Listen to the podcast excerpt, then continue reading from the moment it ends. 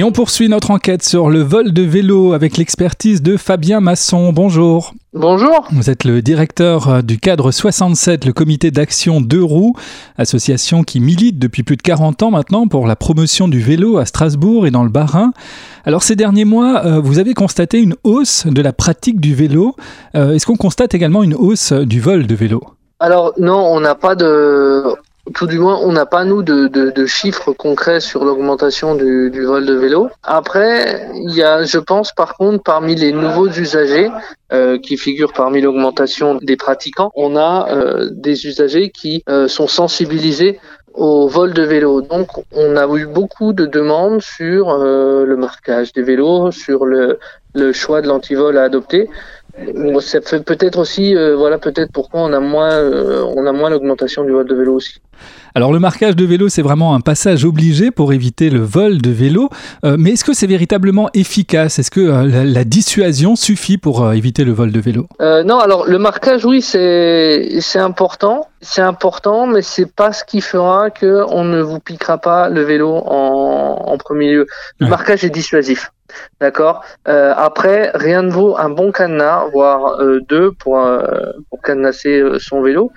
mais là où ça devient intéressant vis-à-vis -vis du, marquage, c'est que suite à la loi sur les mobilités qui est sortie au 1er juillet, le marquage des vélos va devenir obligatoire sur tous les vélos neufs à partir du 1er janvier 2020. Ça veut dire quand même que euh, ça veut dire que tout simplement le marquage fait ses preuves et que euh, bah, finalement l'État et le ministère ont décidé que euh, il fallait marquer les vélos pour qu'ils soient retrouvés et restitués après le vol. Ouais. Ça c'est une petite victoire finalement pour vous en tant qu'association qui milite pour le marquage depuis de nombreuses années. Bien sûr, alors c'est important. Après, euh, le marquage euh, c'est une chose. Euh, par contre, le marquage des vélos neufs c'est une chose. Ce qui nous manque, c'est aussi le marquage des vélos d'occasion parce qu'il y a des millions et des millions de vélos d'occasion qui circulent et qui ne seront pas systématiquement marqués. Donc, euh, on attend de voir aussi ce que ça va donner pour ces vélos d'occasion. Mais c'est un bon point. Après, le, on espère juste, vu que c'est une initiative du ministère que euh, tout ça, ça soit relayé aussi au niveau local avec les services de police qui diront bien, euh, qui prendront le vol de vélo comme euh, un, vrai vol de véhicule. Alors les bonnes pratiques, on l'a compris, Fabien Masson, c'est euh, ben, le, marquage, le cadenas, un bon cadenas ou plusieurs bons cadenas.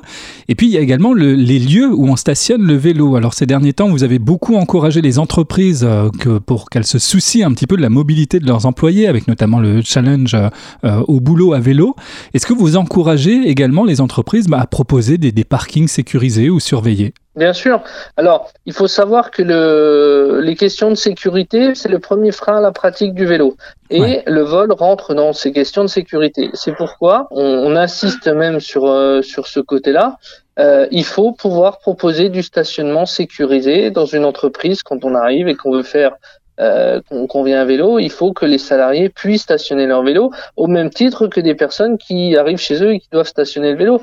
Il est aujourd'hui compliqué quand on fait des déplacements au quotidien à vélo de monter son vélo au cinquième étage ouais. euh, sans ascenseur et de le mettre sur le balcon. Ça c'est juste pas possible si on veut encourager les déplacements à vélo. Donc euh, c'est pour ça qu'on insiste aussi sur le fait euh, qu'il y a aujourd'hui un programme qui s'appelle Programme Alvéole, qui est soutenu par l'État et qui finance à hauteur de 60% les aménagements sur les stationnements vélo.